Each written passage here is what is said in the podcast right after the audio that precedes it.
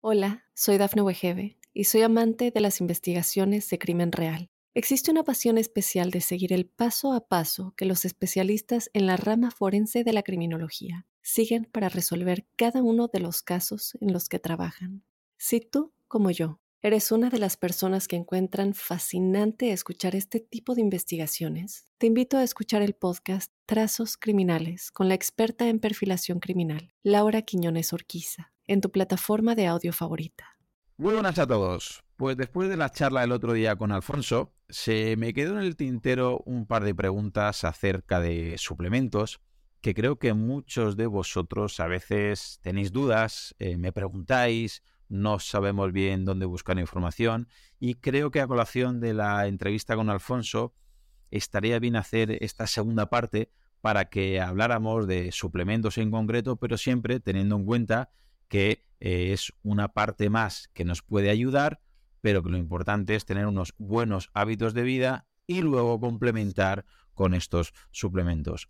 Así que, Alfonso, muchas gracias por seguir con nosotros y vamos a intentar explicar grosso modo, los cinco o seis suplementos que tú, por lo menos que yo he visto en tus libros, que es lo que más sueles hacer referencia y que me parece interesante que la gente conozca eh, qué hay de ellos y de qué manera los podríamos incluir en un contexto individual. Está claro, habría que ver cada caso en concreto, pero bueno, como hay muchos extremismos, que este suplemento siempre, este suplemento nunca, este no pasa nada, este no sirve de nada porque hay que explicar un poquito más, me gustaría que nos explicaras un poquito estos 5 o 6 suplementos que vamos a hablar de ellos. Vamos al primero, vitamina D.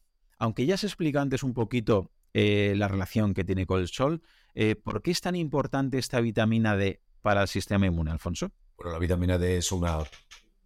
Ya, se dice que no solo una vitamina, es una hormona porque eh, sus acciones son ubicuas. No solamente ayuda a fijar, a fijar el calcio en los huesos, sino que su función sobre el sistema inmune está perfectamente claro. Todos los linfocitos la mayoría de las especies inmunes necesitan un aporte de vitamina D para funcionar. Es así. Entonces, los estudios al respecto, yo tengo un artículo publicado en el blog donde hablo no solamente sobre Em, el proceso de creación en el cuerpo de la vitamina D, sino que toda la evidencia disponible, no solamente como eh, antiinfeccioso, que combate cualquier tipo de infección, sino antineoplásico. No solamente por una acción directa, sino por una acción de nutrir al sistema inmune con esos combustibles que necesita. Porque en esta época en que estamos constantemente pensando en vacunas, que no voy a decir nada de las vacunas, pero hay que pensar que una vacuna es como, como algo, algo que le pones a tu coche, pero primero tienes que pensar la gasolina.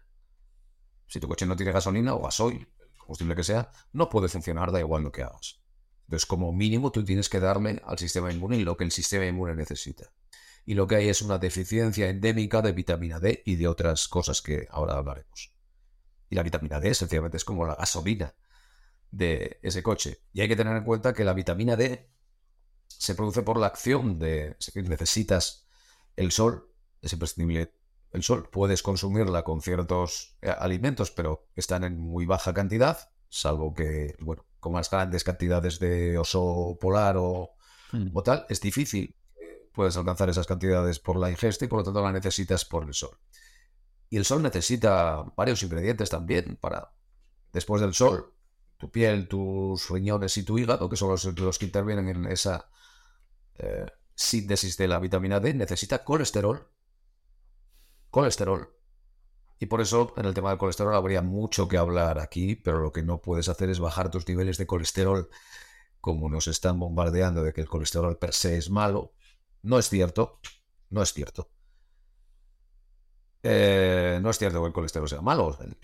lo que pasa con ese colesterol o cómo se oxida ese colesterol, sí, en función de, bueno, otras cosas que suceden en el cuerpo. Entonces necesitas unos niveles adecuados de colesterol. Y en segundo lugar, bueno, en segundo lugar, no, necesitas magnesio. No es posible eh, generar cantidades adecuadas de vitamina D sin magnesio. ¿Y qué es lo que sucede? Pues que tenemos una deficiencia funcional, una deficiencia endémica de magnesio eh, increíble, debido a la pobreza de los suelos, que eso se arrastra a la cadena alimenticia hasta llegar a nosotros. Y también necesitamos una vitamina K2, en este caso K2 suficiente como para compensar las acciones que hace la vitamina D y también necesitamos retinoles y al final nos encontramos con un panorama de lo que necesitamos es comer bien, pero también necesitamos suplementar. Y yo ahí sí que creo que necesitamos todos suplementar con vitamina D, vitamina D3 en concreto, para suplir unas deficiencias que incluso en España, ahora mismo debido a nuestro modo de vida, son de otra manera yo casi diría que inevitables. Y lo que estamos viendo es que alcanzar eh, unos niveles de entre los niveles ideales están entre creo que eran entre 60 y 100 nanogramos espera nanogramos por mililitro y se ha visto que, por ejemplo, nadie ha muerto de COVID que tuviera eh, niveles por debajo de 50 nanogramos por mililitro, casualmente. Y en el tema del cáncer, estamos hablando de que unos niveles óptimos estarían aproximadamente en 80 nanogramos por mililitro, que son bastante más de lo que las guías prescriben y bastante más de lo que te dicen que tienes que alcanzar como mínimo. Es cierto que sigue una forma de U, y que cuando te pasas de 100 nanogramos por mililitro tienes problemas, es decir, no es plan de suplementar con millones de unidades internacionales, pero es muy difícil también que te produzca eh, problemas la suplementación con vitamina D, con vitamina D3. Se puede alcanzar, el problema principal sería la hipercalcemia, pero es muy difícil que eso suceda, solamente con dosis elevadísimas durante mucho tiempo. El, por mi parte, yo creo que está clarísimo que la vitamina D tendría que estar eh, no solamente en los, los países nórdicos, lleva mucho tiempo y es habitual la suplementación con vitamina D3. Debería ser algo más habitual en, general en los países occidentales desde mi punto de vista. Y no solamente hablamos de 400 unidades internacionales. Yo me tomo 10.000 unidades internacionales todos los días. Sí, la verdad es que yo, he visto analítica de muchos deportistas que, toman, eh, porque tienen la vitamina D por los suelos, y te hablo de atletas, triatletas, ciclistas que están muchas horas al sol, que a priori comen bien, que a priori tienen el colesterol bien, que tienen ese 7 de hidrocolesterol para asimilarlo, es decir, tienen a priori desde fuera todas las papeletas para tener una vitamina D en niveles altos y ver la analítica 25, 30, 35 con suplementación y a veces quizás sea falta magnesio, quizás sea falta de suplementarse más, pero por ejemplo viendo realmente eh, eh, artículos, por ejemplo el doctor Neiro que también lo traje al podcast hablando de la vitamina D, él comentaba que para deportistas recomendaba más de 50, sin, lugar a duda, y para, y para prevenir ciertas patologías, igual que a veces en, los propios laboratorios hablan de entre 20 y 30 que haya una suficiencia, pero parece ser que la ciencia no. Eh, augura que deberíamos tener todavía más cantidad de esta vitamina D para, prevenir, ¿cierto? Yo desde luego creo que sí. Eh, y también tienes en, cuenta el problema de la resistencia. Por ejemplo, está el caso de la esclerosis múltiple, donde hay ciertos estudios que dicen que puede ser un problema, uno de ellos, no estoy diciendo que sea esa la causa principal, de una eh, resistencia, una falta de receptores de, celulares de la vitamina D y son problemas de resistencia y en casos de hay un caso algunos casos en donde se ha tratado a pacientes de esclerosis múltiple con megadosis de vitamina D para solventar esa resistencia con resultados positivos. Entonces yo no sé si puede ser que esa resistencia sin alcanzar problemas como los que suceden con la esclerosis múltiple sea más habitual de lo que parece. No lo sé, solamente un hipótesis. Lo que sí sé es que los niveles yo estaría en un rango de entre 50 y 80 antes que menos de 50, eso lo tengo claro. Hmm. Lo tengo claro. Hemos, hemos, comentado que esta vitamina D muchas veces para que se asimile bien necesita un mineral, que es el magnesio, que vamos, creo que, es algo que, eh, de, de, los minerales que más eh, artículos tiene a su favor y que más tiene pinta que tengamos deficiencia del mismo. ¿Por qué es importante el magnesio para nuestro sistema inmune, Alfonso? no, no podría. O sea, es, otra, otro, otra molécula ubicua, literalmente con más de 300 reacciones enzimáticas de las que forma parte. Es como esta pequeña piececita, lo mismo que la glicina. Es como esta pequeña pieza, muy pequeña, muy humilde, pero está en muchos sitios. Entonces, claro, esa pieza de pronto desaparece y como todo se cae. Y entonces, de nuevo, es Pareto, ¿no? Es voy a intentar ir a aquello que realmente puede darme la mayor utilidad con el menor gasto y el menor riesgo. El magnesio hace una cosa importantísima, al menos en cáncer, y es que pone donde tienen que estar el resto de, iones, eh, calcio, potasio, sodio. Entonces lo que la gente, lo que mucha gente, muchos oncólogos no saben tampoco, es que una cosa que caracteriza también al cáncer es que de pronto las células se llenan de calcio y sodio y mm, expulsan el potasio. Eso produce un desbalance no solo en su potencial eléctrico, sino en su potencial de pH, en su diferencia de pH. Esto que parece una tontería, influye dramática y trágicamente en el destino celular. Eh, si no tienes unos niveles adecuados de magnesio que hagan como de árbitro de ese intercambio, vas a estar facilitando que las células tengan eso, esa diferencia de pH intra-extracelular y de potencial eléctrico, que es muy importante, por eso le voy a dedicar un libro específico a la biofísica, a todo lo que sea electricidad, magnetismo, calor, luz, para tratar eh, el cáncer, se produce un desbalance, un desequilibrio que puede ser desastroso y que puede conducir a, situaciones como el cáncer. De hecho, algo que está en la base de todo cáncer, unas, yo diría que entre las cinco eh, características más fundamentales del cáncer, aquella, hay muchas más, pero aquellas en las que yo me enfoco, que tienen mayor potencial terapéutico, es conseguir revertir esa diferencia de pH y de potencial eléctrico entre el interior y el exterior de la célula que está invertido respecto a las células sanas. Y el magnesio te hace esa labor de arbitraje en esos iones.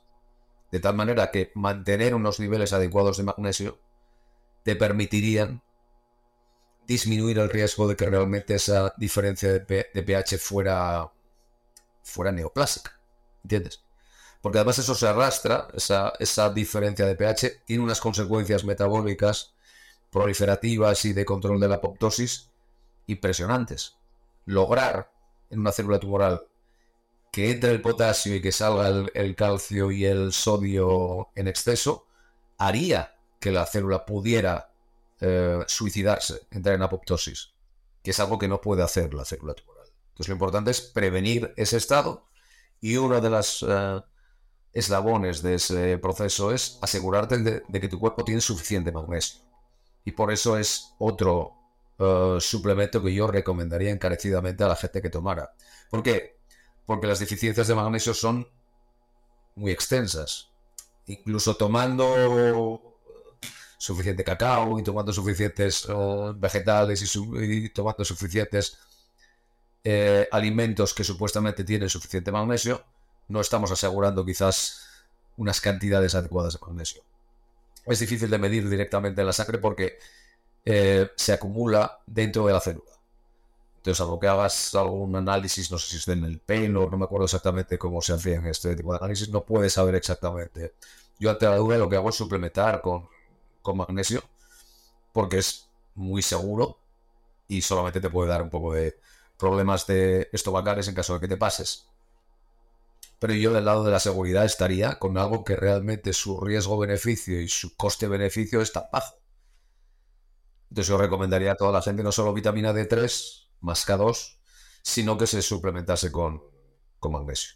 ¿En alguna forma en concreto de sales de magnesio, citrato, bisglicinato, cloruro, eh, bisglicinato es una forma muy biodisponible. De hecho, yo la estuve tomando bastante tiempo. Pero yo creo que citrato es la más barata y no está nada mal. Es decir, el riesgo, el coste-beneficio está bastante bien. Si no puedes disponer de bisglicinato, pues tómate citrato. Bisglicinato es, creo que mejor. Pero está a un nivel bastante bueno también el citrato. Hmm. Yo lo único que veo el magnesio es lo que precisamente yo ya has comentado, que la vitamina D sí que en una analítica y más hoy en día mucha gente tiene acceso a ver esos niveles, pero el nivel de magnesio es mucho más complicado y gente que como dice, como no me ha salido el magnesio en la analítica y obviamente no me ha salido bajo, no tengo deficiencia, mi analítica está perfecta y dices, bueno, pues a lo mejor, aunque no haya salido en la analítica, pasa con el potasio igual, es decir, tú a lo mejor tienes un, ligero déficit de potasio, pero si está dentro de la célula y el análisis es el análisis de sangre, no lo sabes. Habría que atender más a, síntomas y sobre todo lo que has comentado, el, el, beneficio, si tienes una deficiencia, es muy grande y el riesgo, si estás tomando magnesio en exceso, es simplemente que va, vas a ir al baño con, con bastante antelación y ya está. Obviamente, si, si, no te vas a intoxicar si no haces una burrada. Y la, en la siguiente vitamina que te quiero preguntar es también otra vitamina que, eh, ha dado efectos a, ha dado lugares a, extremismos, que es la vitamina C. ¿Vale? Que hay gente igual que refiere que la vitamina C no pasa nada, que están los alimentos, que es una chorrada que te suplen con vitamina C, que tienes que llegar a 80 miligramos, que es la CDR, y está, y eso lo tomas con dos frutas. Y lo contrario, que si tomas vitamina C a diario nunca te vas a poner malo y demás. ¿Qué hay la vitamina C? ¿Qué posología recomiendas tú y por qué es importante saber la dosis y la manera? Porque está intravenosa, está oral, está liposomada y qué función tiene el sistema inmune, Alfonso. Bueno, eh, primero, somos de los pocos eh, animales que no podemos sintetizar nuestra propia vitamina C. Y somos de los pocos que nos infartamos. Entonces, las relaciones que hay entre vitamina C o déficit de vitamina C y tema de infartos es ya como para hacérselo pensar. No tenemos eso que permite pasar de, una, de la glucosa a la vitamina C. La vitamina C es una exosa, es un análogo estructural de la glucosa. y el sistema inmune lo necesita, sí o sí, para activarse los déficits de vitamina C que conducían al escorbuto venían acarreados con una mayor eh, tasa de infecciones y también de neoplasias. Em, lo que pasa es que lo que dicen aquellos que son eh, contrarios a la vitamina C es que al ser hidrosoluble la eliminas muy rápidamente y que necesitas muy, muy baja cantidad. Si bien eso es cierto, si bien eso es cierto, eh, si tú estás en un periodo de infección, lo que puedes hacer es tomar frecuentes Hablo de periodos de infección, ¿eh? Para reponer. para reponer. No es lo mismo que la vitamina D. La vitamina D es liposoluble y se almacena en, los tejidos, en la zona, las canasas, la parte de la de los tejidos, y por lo tanto puedes tomar una megadosis y se almacena y bueno, se va gastando con el paso del tiempo, se va degradando con el paso del tiempo. No pasa lo mismo con la vitamina C, que es de acción inmediata, el resto se elimina por vía renal generalmente. Pero eh, si lo tomas frecuentemente, de una manera... Si todos los días se tomas un poco de vitamina C, estás haciendo que tu sistema inmune recuerde o tenga ese combustible al que hacía referencia antes. Daño no te va a hacer y en lo mismo que el magnesio, lo único que te va a dar señales de que tu sistema ya está sobrecargado de vitamina C es que tendrás problemas estomacales, una diarrea y no hay ningún problema al respecto. Cuando tienes problemas puntuales, como una infección, la toma oral de vitamina C eh, bueno, que, es, que se diluye en agua, eh, lo que le va a dar es combustible a tu sistema inmune para poder seguir activado y combatir esa, infección. Luego hay formas de que esa vitamina C sea más biodisponible. Una de ellas es mediante liposomas. Los liposomas son encapsulaciones que lo que hacen es dentro atrapan sustancias generalmente hidrosolubles, eh, que de otra manera no podrían eh, alcanzar ciertas zonas del organismo al ser hidrosolubles e incrementa sustancialmente la biodisponibilidad. Lo que pasa es que son más caras. Y respecto a dosificación, no lo tengo tan claro, no lo estoy seguro. Depende de lo que tus objetivos, depende de tu enfermedad. Si una persona está sana, tampoco le veo sentido que tome liposomas, porque es un gasto excesivo. Pero que tome de vez en cuando o bien ácido ascórbico o bien ascorbato de sodio, la sal no te produce la acidez que te produce el ácido ascórbico, no lo veo mal. Y después ya está el uso de la vitamina C con un fin farmacológico. No es como la vitamina D, donde las megadosis, bueno, pueden llegar a producir algún problema, sino que la vitamina C, estamos hablando incluso de 1,5, 2 gramos por kilo de peso inyectados de forma intravenosa, ejercen una acción terapéutica muy diferente a la que ejerce con las dosis bajas constantes. Las dosis bajas constantes son una especie de eh, gasolina que permite que el sistema inmune se active. Las dosis altas, lo que hacen en el caso del cáncer, por ejemplo, yo te lo, te lo explico, al ser una exosa, es un análogo estructural de la glucosa. Y el cáncer, que es una esponja para la glucosa, que la absorbe en varios órdenes de magnitud superior al de los tejidos normales, la capta mucho más si estás en ayuno o con una dieta cetogénica porque está más hambriento, la capta con una enorme avidez. Y cuando está dentro, lo que sucede es que se produce una reacción fento entre Sí, la, vitamina C y los iones de hierro que están presentes en gran abundancia en el, en el entorno extracelular de ese microambiente tumoral del cáncer. Esa reacción Fenton significa que se produce un fenómeno de oxidación enorme y los antioxidantes tumorales no pueden compensar esa enorme oxidación y se produce una muerte que se llama por ferroptosis. Es decir, el hierro produce esa reacción oxidativa y las células mueren. Entonces es un secreto a voces que hay muchos centros que están utilizando la vitamina C intravenosa para tratar cánceres. ¿Es una cura? No. No. ¿Ha habido remisiones utilizadas realmente en conjunción con otras medidas entre las cuales está el estándar? Sí. ¿Y ha habido gente que ha vivido mucho más utilizando la vitamina C? Sí. ¿Ha habido gente que no le ha funcionado tan bien? Sí. Entonces, de nuevo, tenemos que tener matiz no es en absoluto una bala mágica, no es una cura del cáncer. Esto no podemos decirlo porque no es cierto. Pero no podemos estar quedándonos con frases hechas y con cosas que son mentira. El hecho de que te tomes, cuando dicen, no, es que te tomas mucha vitamina C y no pasa nada porque la eliminas. Bueno, si te tomas una vitamina C de golpe, sí, pero si te tomas un gramo ahora, otro gramo dentro de tres horas, otro así, constantemente y tienes una infección, yo te aseguro que te va a ayudar. Otra cosa es que esas dosis orales, si tienes una infección grave, probablemente no te ayude, si es lo único que haces. Pero si añades otras medidas como las que hemos estado viendo en el anterior vídeo y que estamos viendo en este, las cosas cambian. Y cuando hablamos de cáncer, cualquier ayuda es poca. Y sí que puede producir esas reacciones porque ya está. Eh, hay bastante evidencia clínica al respecto. Vamos a pasar a otro mineral eh, que creo que es otro infravalorado en esto del sistema inmune, que es el zinc. Me gustaría que nos dijeras eh, por qué el zinc y el ratio cobre-zinc es tan importante y de qué manera nos podríamos beneficiar bien en la alimentación o bien en el suplemento de eh, tomarlo para el sistema inmune. Bueno, y luego te preguntaré tipos y, y posología. ¿Por qué el zinc y este ratio es importante, Alfonso, con el cobre? Em, e, en el cuerpo es muy abundante, e, es muy habitual encontrarte con estas em, moléculas yin-yang, ¿no? Moléculas que hacen una cosa y luego tienes otra que, actúan en forma de par. Que te están tirando una, una te tiran una decir, la te en otra. Pasa con el. Pasa con muchas de ellas, magnesio y el calcio, y en este caso pasa también con el zinc y el cobre. Evidentemente, ambas son imprescindibles. No podemos vivir sin cobre, no podemos vivir sin zinc. Pero la cuestión está cuando hay desequilibrios. Y los desequilibrios conforme envejecemos son claramente a favor del cobre. Es decir, el cobre se va acumulando en el cuerpo y el zinc va disminuyendo. Voy a utilizar un reduccionismo porque evidentemente cobre y zinc, hacen muchas cosas. No esto que voy a decir ahora es un poco lógica de interruptor, pero para que nos entendamos. Es un reduccionismo, una especie de storytelling para entender un poco la historia.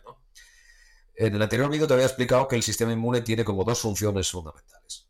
Una función de ataque citotóxico, donde anula amenazas externas en forma de microbios o internas en forma de neoplasias. Y una labor de defensa o de reconstrucción de los tejidos. Sirve para heridas, sirve para, para embriones. El cobre es el representante de esa función reparadora el cobre es lo que hace, lo que permite que crezcan los, los, nuevos vasos sanguíneos, que se reparen las heridas. Entonces, si tienes un déficit de cobre, vas a tener problemas para que tus heridas cicatricen. Pero el zinc te está ayudando a combatir esas amenazas al activar como una especie de combustible el sistema inmune para que se active de esa manera, para que vaya en contra de esas amenazas de neoplasias y de, y de infecciones. Recordarás que te dije que una neoplasia es casi como una especie de embrión aberrante que necesita crecer y, o una especie de herida que nunca cura, ¿no? El zinc, cuando tienes un exceso de zinc, estás activando tu sistema inmune para que repare. Cuando tienes, perdón, el cobre está ayudando a tu sistema inmune a que repare esa herida o ese embrión. El zinc está diciendo al sistema inmune, actívate para atacar eh, esas masas tumorales. Entonces, es muy evidente que los enfermos tienen, los enfermos de cáncer, su ratio cobre-zinc es muy elevado, si quieres zinc-cobre es muy bajo, y es un factor pronóstico. Es decir, cuanto mayor es el ratio cobre-zinc, peor pronóstico a la hora de, tratar a esa persona. Con la vejez también, con el envejecimiento también se va incrementando el ratio de cobre-zinc. Entonces, lo que sabemos que la inyección, eh, perdón, la suplementación con zinc lo que consigue es aminorar ese ratio porque el zinc es un quelante del cobre, es decir, elimina cobre del organismo y está activando el sistema inmune para que ejerza labores citotóxicas y no tanto reparadoras. Siempre teniendo presente que no podemos eliminar del todo el cobre porque no podríamos reparar las heridas adecuadamente. Entonces, de nuevo, es una acción tipo Pareto, muy sencilla, en la cual lo que estamos haciendo es incrementar la capacidad de activación del sistema inmune con efectos citotóxicos que nos ayuden en infecciones y contra neoplasias. Y la evidencia ya empieza a ser bastante, bastante aplastante, que esos niveles de zinc elevados consiguen que el pronóstico del cáncer mejore y el pronóstico a la hora de enfrentar neoplasias también mejore. Es, es una labor, es un, es un punto de presión de extraordinaria em, bajo riesgo, bajo coste, que nos da unos resultados yo creo que bastante magníficos. Es otro eslabón más al que añadir a esta, a esta cadena de pequeñas terapias que nos conduzcan a la optimización de la salud. A nivel de posología, podemos ver que hay distintas sales de zinc, pero creo que es importante y, no sé por qué la gente creo que no, no lo suele saber, que es eh, corrígeme si, me equivoco, suele ser eh, como zinc elemental la tercera o la cuarta parte de la cantidad de zinc que suele haber en los suplementos. Es decir, mucha gente toma gluconato o citrato de zinc y ve que se han comprado un suplemento, le han recomendado un suplemento que tiene 8 o 10 miligramos de esa sal de zinc y eso realmente zinc elemental deberíamos dividir entre cuatro, ¿verdad? Para saber qué es lo que estamos asimilando de, no lo recuerdo muy bien, pero sí que era eh, algo parecido. Y no recuerdo si era citrato, picolinato. La verdad es que ahí me, está, me, pillas porque no, no, lo recuerdo exactamente. Lo tengo en el libro apuntado y es, fácil hacer la búsqueda. Pero son esas las formas que creo que son más biodisponibles y en general lo que el problema que tiene es que sí, que solo se aprovecha una cuarta parte en muchas ocasiones. Me gustaría postillar que a veces es conveniente tomar un ionóforo del zinc. Un ionóforo del zinc eh, para explicarlo podemos decir que es como el zinc sería la bala y el ionóforo sería la pistola.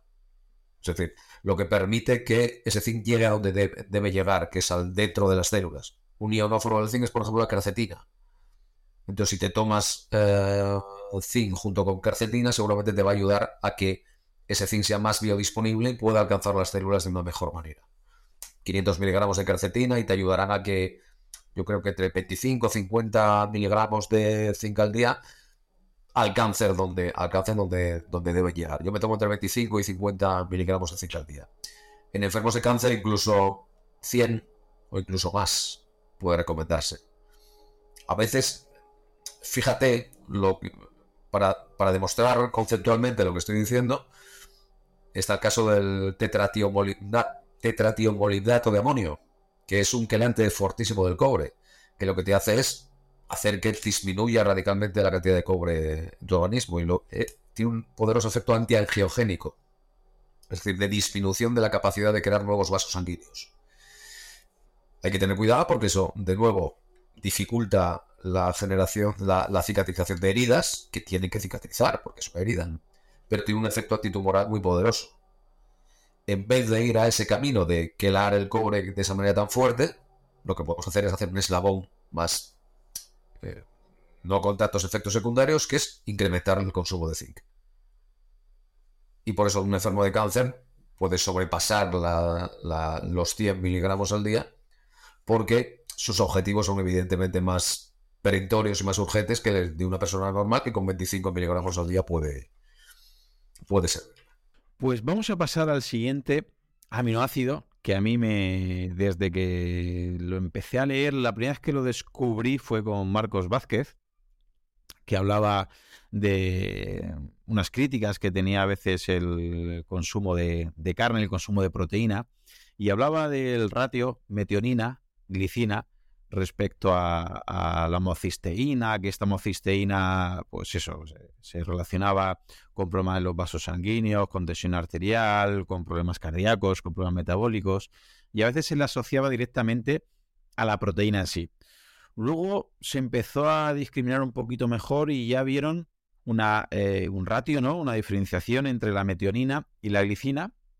Y así, grosso modo, para que nos entiendan sin enrollarnos demasiado, se veía que mucha gente toma un exceso de metionina en la proteína que, toma porque eh, se le ha cogido un poquito de, respeto a vísceras, a casquerías, a cierto tipo de, proteína y había un exceso de metionina en la alimentación y un defecto de glicina. Eh, puede ser que este problema de ratio metionina-glicina primero haya sido uno de los precursores de problemas de homocisteína y dos, si reducimos metionina o si aumentamos glicina, pueda prevenir estos problemas y además nos ayuden en el sistema inmune? Sí, clarísimamente. De hecho, yo es uno de los ratios con los que doy la tabarra. Llevo años dando la tabarra con ello, hace muchos años que llevo dando la tabarra con ello, porque de nuevo está Pareto ahí vigilándonos y diciéndonos que vayamos a lo más útil con la con las medidas más sencillas y más eh, de menos coste posibles. Y esta es probablemente una de las que se lleva la palma. Y al hilo de lo que decías antes, cuando hablamos en el anterior vídeo del tema de Walter Longo y las eh, dietas que imitan al ayuno, Walter Longo dijo algo con lo que yo no estoy de acuerdo. Decía que las personas que consumen menos proteínas tenían menos cáncer. No es cierto. No es cierto que las personas que coman menos proteínas tienen menos cáncer, eso nos llevaría a un vegetarianismo, un veganismo que no se corresponde con la realidad. Pero lo que estaba perdiendo de vista es bajar a un nivel más de aminoácidos. Entonces, cuando bajas a un nivel más de aminoácidos, además él se enfocaba en proteínas vegetales. Y cuando hablamos de proteínas animales, no todas las proteínas animales son iguales. Y está la proteína del colágeno, cuyo aminograma es literalmente muy diferente al de otras partes del organismo con un 33% de glicina, un veintitantos por ciento de prolina, y de ahí abajo una serie de aminoácidos, entre los cuales mm, hay algunos que no, que no aparecen, la cisteína creo que era, y otros que aparecen en muy, muy baja cantidad, como es la metionina. Cuando analizas las labores o los efectos de metionina y glicina sobre el metabolismo y sobre el organismo, te das cuenta de que la metionina en realidad es necesaria en unas cantidades mínimas, casi a un nivel de una vitamina, y que eh, la glicina tiene unas eh, labores muy parecidas a las que hablábamos antes al respecto de la vitamina D, eh, o del magnesio, perdón. Está localizado en una serie de puntos en, el organismo que cuando los quitas lo que tiene son una serie de enorme cantidad de problemas. En primer lugar, la glicina te va a permitir crear un colágeno de, calidad, que es el principal proteína de sostén estructural extracelular que tenemos. Cuando no hay suficiente cantidad de glicina, se producen defectos estructurales que a veces pueden ser terribles, no solamente una labor, una cuestión de que envejeces más rápido, que tu, piel y tu sistema estructural no es, es saludable, sino que puede conducirte al cáncer. Es decir, en el libro analizo los problemas que hay de un colágeno deficientemente creado que produce una. Se, rompe la homeostasis tensional y puede conducir al cáncer por esos medios. Es decir, es una hipótesis de que una causa probable de que se cree un cáncer es una mala deficiencia del colágeno creado. Pero luego tiene una serie de características metabólicas que a mí me dejaron eh, completamente asombrado la capacidad de librarte de venenos, la capacidad para disminuir la glucemia a pesar de ser un aminoácido eh, glucogénico, es decir, que solamente se puede transformar en, glucosa cuando se consume en exceso. Y sobre todo el, estudio que más me impresionó fue uno que se hizo en ratones en donde el, la adición oral de glicina a unas cantidades elevadas conseguía frenar el desarrollo tumoral de una manera extraordinaria a base de frenar la angiogénesis, es decir, la creación de nuevos vasos sanguíneos. Pero vemos que la metionina, el tumor, vamos a hablar ahora mismo de cáncer, el tumor tiene unas necesidades absolutamente, es decir, depende de una manera completa y absoluta del aporte externo de metionina. Se llama efecto Hoffman. Y no solamente sucede en tumores malignos, sino en tumores benignos. Es decir, el efecto Hoffman es incluso más prevalente que el efecto Warburg en el cáncer. Y por lo tanto, y se ha visto que utilizar fármacos como la metioninasa, que lo que te hace es depletar el organismo de metionina, consiguen unos efectos antitumorales extraordinarios. Pero no solamente, no, lo que se vio es que no solo el efecto de la restricción de metionina podía imitarse con la adición de glicina. Es decir, añadir glicina era tener un efecto similar a la restricción de metionina eh, contra el tumor. Y no solo contra el tumor, sino en cualquier enfermedad metabólica estaba ayudando a que el organismo metabólicamente fuera más. Es un aminoácido que yo, en la entrevista que me hizo Marcos Vázquez, yo le dije que yo estaba enamorado de la glicina. Entonces siempre estoy hablando de la glicina y entonces a todo enfermo de cáncer le dijo que tenga en cuenta la glicina y que tenga en cuenta que tiene que consumir el, el animal en su totalidad. No solamente órganos internos, sino partes cartilaginosas. La famosa colágeno, que todos los nutricionistas dicen que consumir colágeno es una estupidez porque no es una proteína completa, y luego es una estupidez dependiendo de cuáles sean tus objetivos. Es una estupidez consumir solamente colágeno porque no vas a poder eh, construir unas proteínas adecuadas. Pero sí que vas a construir los ladrillos constructivos que tu cuerpo necesita porque al hidrolizar ese colágeno, el cuerpo obtiene glicina, el cuerpo obtiene prolina, obtiene también unos polipéptidos, que son varios eh, aminoácidos eh, conjugados, y se ha demostrado, además, que sí que consumir colágeno, sí que consumir colágeno facilita la creación de nuevo colágeno. Además, un colágeno que es estructuralmente óptimo debido a que está con las proporciones de aminoácidos adecuadas. La glicina es una pieza fundamental y no la estamos obteniendo adecuadamente de la dieta. Y además hay que recordar otro tema, y es la creación del glutatión. Glutatión es, eh, está formado por, eh, eh, cisteína, glutamato y, y, glicina. Y generalmente la cisteína es el aminoácido limitante de la creación de glutatión. Pero en algunos casos no es así. En algunos casos es la glicina el limitante y por lo tanto lo que sucede es que no se podrá eh, formar glutatión adecuado. Además pasa otra cosa más, cuando no hay glicina y no se puede formar glutatión, la cantidad de cisteína y de glutamato libre se incrementa. Y el glutamato y la cisteína son aminoácidos, vamos a poner así, tóxicos cuando se acumulan de forma libre en el organismo. Entonces es conveniente que tenga suficiente glicina para que ese pool de aminoácidos no se almacene de manera libre, sino que se una formando una molécula muy beneficiosa que es el glutatión, que es lo que nos permite eh, optimizar nuestro sistema antioxidante. Y respecto a la homocisteína que comentabas, es muy conveniente que el sistema, el ciclo de un carbono, que es un engranaje entre el ciclo de la metionina y otro, y otro ciclo más, funcione adecuadamente con la vitamina D, B12 El ciclo de la metionina si no se completa adecuadamente, conduce a una sobreproducción de homocisteína. Y la homocisteína es probablemente, si yo tuviera que elegir un parámetro sanguíneo que medir para determinar cuál es tu salud metabólica, sería esa. Pero no se hace habitualmente. Si tú tienes elevados tus niveles de homocisteína es que algo no está funcionando bien y correlaciona con todo tipo de dolencias. Entonces tienes que controlar tus niveles de homocisteína. Y para eso Luego hablaremos de otro suplemento que también te va a ayudar. Pero el control de la metionina tomando glicina en forma de colágeno en suplemento o alimentos ricos en colágeno o glicina directamente, te va a ayudar sí o sí. La glicina, por lo que he podido leer, entre 3 y 5 gramos, o también lo que hemos comentado, eh, comer sardinas, sardinillas con las espinas, tomar casquería, tomar hígado, que mucha gente, lo que comentaba de Walter Longo, es también una hipótesis que tengo yo, que al final los estudios que hay, hace poco Ismael Galancho también eh, lo ponía en su libro, los estudios que hay en contra de, la proteína o de la carne o del pescado en sí, suelen tener asociados que son estudios que están realizados eh, con unas proteínas muy altas en metionina o con derivados cárnicos o con proteína de mala calidad. Que, todo. De, claro, todo el mundo debería tener claro que no es la mejor proteína.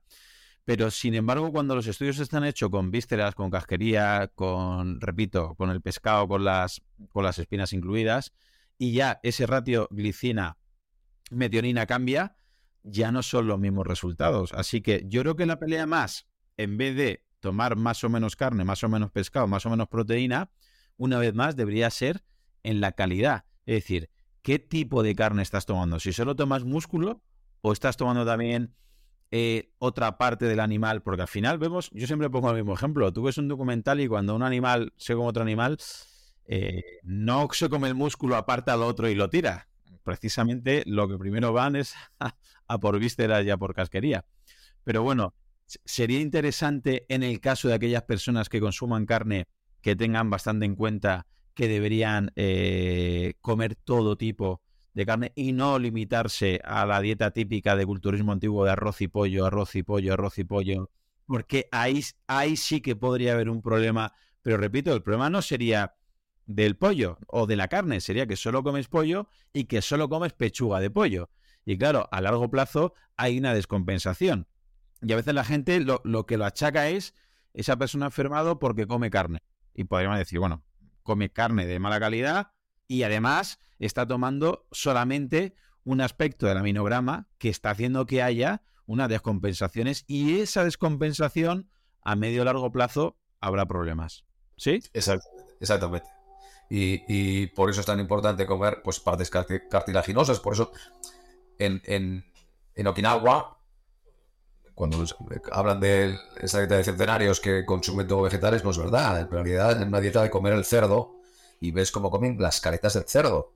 Se comen las caretas del cerdo, hablamos de morros, hablamos de orejas, hablamos de rabo, hablamos de partes cartilaginosas. Que, que entonces está comiendo el animal, las partes cartilaginosas del animal. Comer moluscos también es lo que ayuda a incrementar esos niveles de ricina sobre la pitonina. Entonces hay que ver la foto completa. Al final no podemos hablar de de, proteínas animales así tan alegremente, porque músculo no es lo mismo que, que, otras partes del, animal y tenemos que comer entero, claro. Muy bien, vamos a pasar a otro aminoácido que también creo que por esto las bebidas energéticas tienen un concepto diferente y creo que se confunde muchísimo la gente, que es la taurina. ¿Qué nos puede decir sobre ella, Fonso? Pues que es otra de nuevo está aquí Pareto mirándonos a los dos con, mm. con y haciendo así con la cabeza, mm. porque es un, aminoácido que, es una maravilla. Eh, estamos hablando de algo que metabólicamente está aportando unas ventajas increíbles. Eh, solo unas, una suplementación, no me acuerdo exactamente cuánto era, conseguía revertir la placa de ateroma en 10 días. No estamos hablando de, de ninguna tontería, es algo increíble. Consigue eh, revertir la hiperhomocisteinemia. De nuevo estamos hablando de palabras mayores. En los enfermos de cáncer se ha demostrado que los niveles de taurina disminuyen considerablemente y eso afecta al pronóstico, que la aportación de, taurina está ayudando a muchos de ellos a hacer sinergia con la quimioterapia. Eh, y es algo que se puede comprar fácilmente en cualquier tienda online. Entonces, de momento estamos hablando de suplementos que pueden suponer una diferencia eh, abismal. Al añadir de nuevo un, Siempre pongo el mismo, el mismo ejemplo, es un trampolín. El trampolín puede no hacer mucho por sí mismo, pero lo que te ayuda es que, a que tú saltes mucho más. Entonces, al añadir varios trampolines, varias capas de trampolín, a lo mejor consigues alcanzar eso que tú estás buscando, el que al principio estaba, estaba muy alto. La taurina es claramente uno de los eh, suplementos que, de nuevo, si eres enfermo de cáncer o de una enfermedad cardiovascular, habría que tomarlo sí o sí. Eh, porque los resultados son sencillamente impresionantes. Y se obtiene de alimentos de origen animal. De nuevo, de nuevo, alimentos de origen animal eh, que son imprescindibles si uno quiere estar sano. Yo no digo que no vayas a añadir vegetales, por supuesto que no, por supuesto que, pero los alimentos de origen animal son absolutamente imprescindibles. Estamos hablando de queso, estamos hablando de huevos, estamos hablando de pescado, estamos hablando de carne, como acabamos de decir ahora, añadiendo esa capa de todo el animal para que el aminograma sea también favorable a nosotros, pero los alimentos de origen animal son sencillamente imprescindibles. Y la taurina es otro que forma esa, ese, ese conjunto de medidas que yo considero casi imprescindibles para personas con problemas cardiovasculares y con cáncer seguro, y casi te diría que para todo el mundo, para prevenir. Vamos a pasar a un adaptógeno que ahora también están bastante de moda. Hace años, la verdad, que era difícil eh, encontrar información sobre adaptógenos o no estaban. Era más arte que ciencia, pero cada vez creo que hay, que hay bastante más información seria detrás de ellos. Y sobre todo uno en concreto que cada vez está pisando más fuerte y está con evidencia más firme, que es la ashwagandha, que se utiliza para el estrés, para la relajación, cuando hay cortisol elevado, para atletas, para el tema hormonal, para el sistema inmune. ¿Qué nos puede decir de esta ashwagandha, Alfonso? Pues que era la base de, la farmacopea eh, india, que estaba como en la, en la, la, hierba de referencia, la más importante, y por algo será, porque el, uso continuado y la prueba y el error demostraba que, tenía efectos. Evidentemente es un adaptógeno que lo que hace es eh, un mejor control del, estrés, un mejor control del cortisol. Y eso lo que hace es que ha tenido efectos, por ejemplo, en, rendimiento deportivo, al, no tanto al incrementar la testosterona, como al disminuir el cortisol, por lo que decíamos en el vídeo anterior de que el cortisol era la némesis de la testosterona. Y a su vez tiene sentido también que sea no un afrodisíaco, no al nivel de un afrodisíaco, pero sí mejora la salud sexual, sobre todo la masculina, al mejorar bueno, la libido, las elecciones. Y, eso tiene un impacto, ¿eh? Es decir, eh, todo está relacionado. Si tienes un problema de salud en algún punto, eso se refleja en todo porque el organismo, como habíamos dicho ya anteriormente, no es un conjunto de islas. Eh, si tienes un problema en algo, eso se va a reflejar en otro, en otro sitio. Eso tiene un, impacto global. Y como adaptógeno me parece muy interesante. Produce hay gente a quien le da sueños, ¿verdad? Es cierto, pero yo suelo tomarlo por las noches. Yo aconsejo que se tome por las noches. Hay gente a quien no le afecta y que le puede tomar por el día. Yo prefiero tomarlo por las noches porque puede producir un fenómeno de relajación. Y, y hay estudios al respecto del cáncer. Me gustaría que quedara claro. Si, si encuentras algo que vale para una cosa, vas a encontrar estudios de que esa cosa vale para otra diferente. Si hay algo que vale contra la diabetes o contra la hipertensión, explicamos en el vídeo anterior el tema de la hipertensión, va a servir para el cáncer. De una manera o de otra. Es decir, no tenemos que pensar en algo que sea antitumoral como algo citotóxico, es decir, que eh, afecte directamente a las células y las machaque. No, es un efecto indirecto, actuando sobre el paisaje metabólico de ese, de esa, de ese tumor como ya hemos explicado anteriormente, o del organismo, de tal manera que ese organismo no le provea al tumor lo que el tumor necesita, o que dentro del tumor ese sistema inmune tenga lo que tiene que tener para activarse de una manera que ataque al propio tumor. Entonces no tenemos, cuando hablo de, que algo sirve contra el cáncer, no es que vaya a atacar directamente de manera citotóxica a las células, sino que lo hace de una manera indirecta. Vuelvo a hablar del tema de, Stalingrado. No es que el, invierno ruso no mató directamente, no, no lanzó balas contra los soldados nazis, pero sí que hizo que se debilitara. Entonces, esa es la labor antitumoral que tiene, por ejemplo, cosas como la sobanda, aunque en algunos estudios sí que parece tener una labor, una capacidad citotóxica directa, pero en general es porque mejora el paisaje metabólico y, endocrino de aquel que la toma. Y hace una labor indirecta contra, contra el tumor. Pues ya para terminar, Alfonso, me gustaría pararme en un mineral que últimamente me trae un poquito de cabeza porque veo que una vez más mm, caemos en extremismos, pero estos extremismos ahora son por exceso y por defecto. Y quiero hablar del hierro.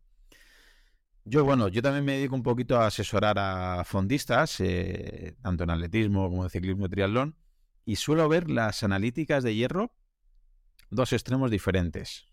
Por un lado, el que tiene una anemia de caballo y no se la ha detectado porque no le han pedido unos niveles de transferrina, de ferritina, etcétera, y va siempre cao y le dices te falta este mineral básico. Pero sobre todo, últimamente, que es lo que más me preocupa, estoy viendo niveles de ferritina altísimos y que incluso, incluso eh, algunos deportistas con bastante nivel, con un doctor detrás de ellos, eh, niveles de ferritina de 500 y superior a 500 y que siguen eh, consumiendo hierro a niveles altísimos o que le recomiendan incluso inyecciones de hierro porque comentan que el hierro ayuda al transporte de oxígeno, hablan de todos los beneficios que tiene el hierro, que nadie los va a negar, pero no entienden que llega a ser nocivo y puede ser, hasta donde yo entiendo, más perjudicial ese exceso de hierro que un defecto de hierro. Y por no decir de gente de atletas que se autosuplementa porque hace ciclismo, hace triatlón, entiende que el hierro es muy importante y se suplementa casi toda la temporada porque piensa que ese suplemento le va a ayudar, piensa, a rendir más, a transportar, a absorber y a manejar mejor el oxígeno. Y me gustaría que nos dijeras esta paradoja de qué problemas habría de tener un defecto y si es verdad que puede ser todavía más problemático para la salud y para el sistema inmune tener, este exceso de, hierro y de depósito de, hierro. Bueno, es un tema, es un tema muy, muy complejo. Yo le he dedicado en el libro eh, muchas páginas porque intervienen muchos factores y intervienen muchas proteínas eh, al respecto porque el, hierro es imprescindible, pero es un material explosivo, es un material peligroso. Claro, está el hierro tiene la capacidad de influir en, los sistemas antioxidantes eh, debido a su capacidad de pasar del ion ferroso al ion férrico, dar y eh, obtener, o sea, captar y ceder electrones. Y eso es muy útil. Eh, interviene en mogollón de, reacciones enzimáticas, pero claro, tiene el problema de la oxidación. De que ese hierro puede desencadenar una serie de acciones oxidantes que pueden perjudicar gravemente las, las membranas celulares. Entonces hay que manejarlo con muchísimo cuidado. Y hay que manejarlo también con muchísimo cuidado porque tanto neoplasias como, como infecciones se nutren del hierro para poder proliferar. Entonces nos encontramos con un escenario paradójico, como tú dices, en donde la hemoglobina necesita hierro y tú necesitas ese hierro para que la hemoglobina funcione, capte el oxígeno y pueda entregarlo a las células, y donde unos niveles plasmáticos bajos de hierro nos llevarían a una situación eh, donde las células no podrían oxigenarse adecuadamente. El problema es que exceso, un exceso de hierro llevaría a una sobrecarga de hierro ese hierro eh, libre oxidado conllevaría unos problemas de, eh, de, apoptosis, de, muerte celular masiva debido a que ese, hierro estaría ejerciendo unas labores, pues unas labores deleterias. Entonces la homeostasis del hierro tiene que estar muy bien medida. Entonces está la ferritina que lo que hace es eh, unirse al hierro y almacenarse de manera intracelular. Está la transferrina eh, que lo que te hace es unirse al hierro en el plasma y luego están otras moléculas que actúan como señalizadores para que esa molécula, para que ese, hierro esté dentro de la célula afuera, que son la epsidina y la ferroprotina, que en el cáncer son muy importantes. Y eso tiene que estar muy bien calibrado para que no haya ni un defecto ni un exceso. Y te voy a poner el ejemplo del cáncer, que es lo que yo más sé.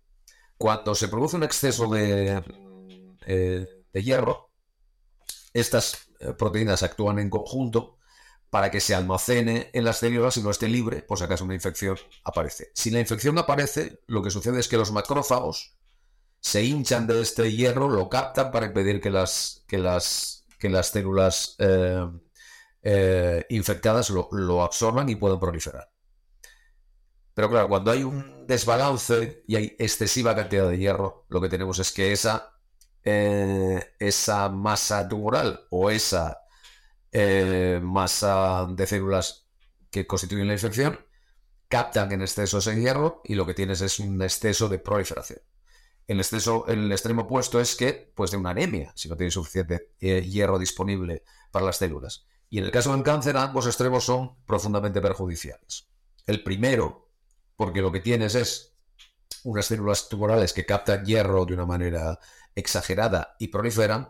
Y el segundo, esa anemia, porque no hay capacidad de oxigenar bien los tejidos. Y como te explicaba en el anterior vídeo, eh, las zonas hipóxicas eh, lanzan unas moléculas, unas proteínas que son factores de crecimiento por hipoxia, que lo que están diciendo es como que hay una isquemia, entonces tienes que, el cuerpo entero se pone a, tratar de construir nuevo material los vasos sanguíneos para reparar algo que cree que es una isquemia y que en realidad lo que es es una neoplasia.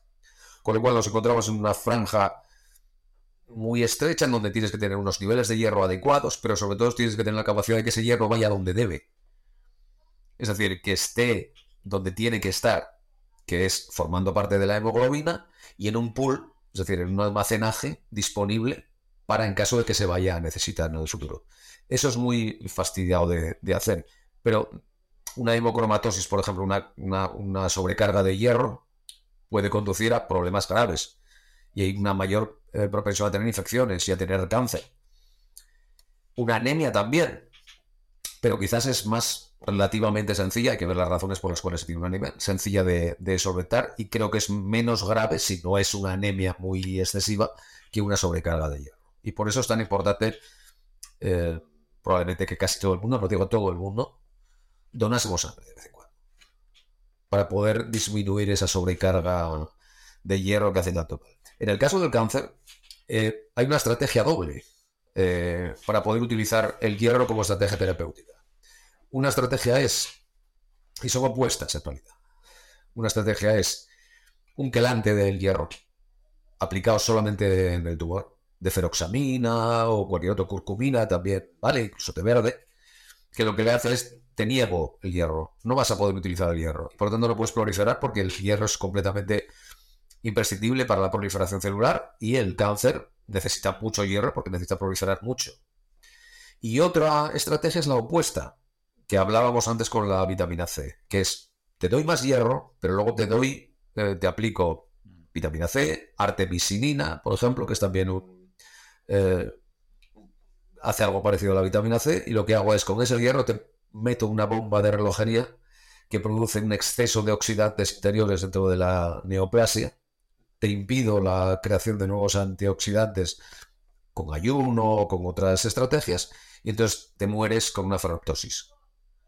Esas son dos estrategias diferentes, pulsátiles, que se pueden hacer eh, antitumorales y que es muy interesante que se pudiera hacer con el, con el cáncer.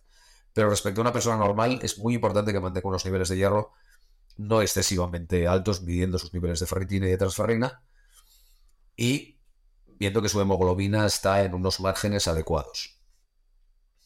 Muy importante. Y el magnesio, por ejemplo, el magnesio también te va a permitir eh, que la homeostasis del hierro sea la adecuada. Si te tomas magnesio, magnesio, lactoferrina y de vez en cuando haces unos, una donación de sangre, probablemente vayas a estar relativamente bien. Podríamos eh, proponer así de manera que sea práctica para la gente que sea alguna analítica o que la pueda revisar, simplemente como muchos doctores al principio, por ejemplo, de la eh, de la dichosa pandemia ya comentaban que vitamina D baja y ferritina alta ya era predictor de complicaciones futuras. Me refiero a que hemos hablado de cosas quizás bastante complejas que no todo el mundo lo pueda llevar a cabo, o medir el magnesio, no, no pueden saber el nivel de taurina o si necesita una ashwagandha. Pero, por ejemplo, muchas analíticas, la vitamina D y la ferritina es relativamente fácil que se pida. De aquellas personas que tengan vitamina D baja y ferritina alta, podrían ya entender que están facilitando que un virus entre y se alimente en ese cuerpo y al revés, que si tu vitamina D está bastante alta y la ferritina en, rangos normales, como hemos dicho, no baja, no que hay una anemia, su cuerpo está en ese Stalingrado, ¿no? Está, está mejorando ese contexto para que sea más difícil que un virus, una bacteria o una célula con, con mala idea nos conquiste. Así es, ¿verdad? O sea, con esos dos parámetros, por ejemplo, ya tendríamos algo, un pareto, ¿no? En una analítica sanguínea. Para medir, sí. Para poder incluir sobre qué nivel. Muy bien, pues me, me, gustaría concluir, Alfonso, eh, que es imposible, con la ley de Pareto, que ya has comentado constantemente, por eso me gusta mucho. ¿Nos podría regalar tres, cuatro consejos para que eh, podamos fortalecer de aquella manera más práctica nuestro sistema inmune y que sea el gatillo eh, fácil o difícil de disparar, pero que hagamos la menor presión posible para que no se dispare ese problema dentro de nuestro organismo desde la prevención? Sí, eh, resumen quizás de lo que hemos hablado. Eh, come comida que comería tu bisabuelo en donde vives, quitándote ultraprocesados y aceites vegetales, aceites de semillas y, aceites hidrogenados. Haz ejercicio. Haz ejercicio si, es posible de fuerza y potencia. Con calistenia, sin necesidad de equipos, puedes hacerlo dos tres veces a la semana, un poco intenso. Eh, trata de comer de día, por ejemplo. Que sea de día cuando comes. Vamos a dejar el tema del ayuno. Si puedes ayunar y estar unas cuantas horas, 14, 16, 18 sin comer, mejor. Pero limítate a comer de día. Que te será más fácil hacer ayuno cuando estés en invierno, donde los días son más cortos. Y puedas comer un poco más. Ampliar ese rango en verano, que los días son más largos. Y luego, mm, toma el sol, no tengas miedo al sol no tengas miedo al sol. Duerme bien por las noches eh, y trata de manejar lo mejor que puedas el estrés. Y tómate algunos suplementos que, como los que hemos hablado aquí, que son, además has elegido los, quizás los fundamentales, aquellos que, yo hubiera elegido también, que son los que yo tomo, de base tomo más, pero bueno, de base sí los tomo. Vitamina D, magnesio, zinc, taurina, ashwagandha si quieres, eso puede ser un añadido y también un añadido de vitamina C de vez en cuando, sobre todo si tienes algún proceso infeccioso. Y con eso habrás barrido de golpe el 80% de, de, problemas con unas acciones que son relativamente sencillas y no, no tienen por qué llevarte mucho tiempo y mucho dinero. Sí que te van a requerir cierto esfuerzo, pero la vida es esfuerzo. Y sobre todo, si lo haces todo, ese efecto sinergia que comentábamos en el anterior episodio, que quizás sea más fuerte que cada uno por sí solo eh, en sí misma y que a veces eh, se nos olvida el efecto cóctel, este efecto sinérgico que es muy beneficioso, ¿verdad? Exacto. Es uno más uno igual a cinco. Muy bien, pues si hay alguien que no te conoce y tiene interés en seguir lo que divulgas o sobre tus libros, tus publicaciones, ¿dónde te puede encontrar? Bueno, en, mi blog, que es cancerintegral.com, bueno, hay un enlace por si quieren echar un vistazo a los libros y les apetece comprarlos. Y también estoy en redes sociales, fundamentalmente muy, muy activo en Twitter, sobre todo, Alfonso C. Int, y algo menos en Instagram. Eh, tengo, que, tengo que ponerme al día con Instagram, que de momento no, no lo uso mucho. Pero bueno, ahí me pueden encontrar, sobre todo en el blog. Muy bien, pues te quiero agradecer eh, estos dos episodios que hemos estado charlando largo y tendido sobre el sistema inmune, que es un poquito a veces no problemático hablar de estos temas porque hay muchos extremismos, luego hay gente que tilda todo esto del reduccionismo y son temas que son complejos sacar a la luz porque la gente creo que no se siente a escuchar todo, a leer todo, porque yo te quiero agradecer públicamente lo, que haces porque te voy a ser sincero, yo leí muchas críticas tuyas y, bueno, al principio pensé que eras un perfil que divulgaba mm, sin mucho criterio porque escuché esas críticas, pero luego pues por, por, curiosidad empecé a meterme en tu blog, empecé a leer lo que ponías y, veo que no criticas la quimioterapia, ni estás criticando, ni estás diciendo que la vitamina C te cura el cáncer, ni estás hablando de magia, ni de magufadas, pero claro, eh, como siempre, tenemos que entender que este reduccionismo que mucha gente quiere extrapolar y entrecomillar,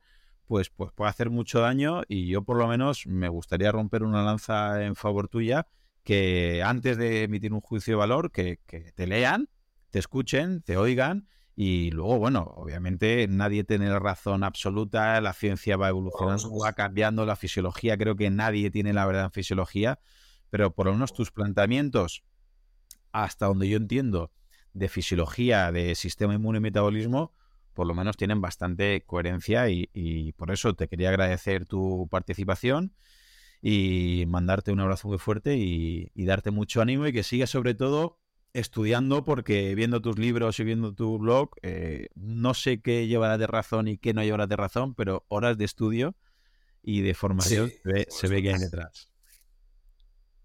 Unas cuantas, unas pocas. bueno, pues quiero darte las gracias por, por, la entrevista a ti y, y nada, que muchas gracias. Perfecto, pues te mando un abrazo, Alfonso. Otro para ti. Solamente agregar que si te ha gustado, la manera de agradecérmelo es que lo compartas con algún amigo, algún familiar, tu grupeta de entrenamiento o algún compañero.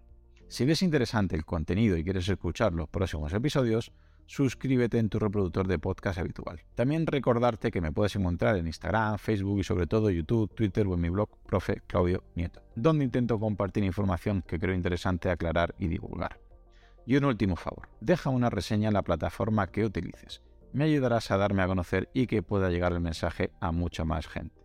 Así que con esto me despido, muchísimas gracias por escucharme y te espero en unos días por aquí con un nuevo episodio. Hasta pronto.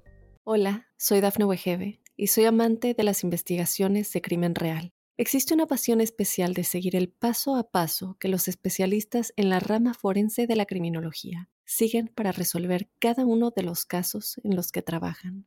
Si tú, como yo, ¿Eres una de las personas que encuentran fascinante escuchar este tipo de investigaciones? Te invito a escuchar el podcast Trazos Criminales con la experta en perfilación criminal, Laura Quiñones Orquiza, en tu plataforma de audio favorita.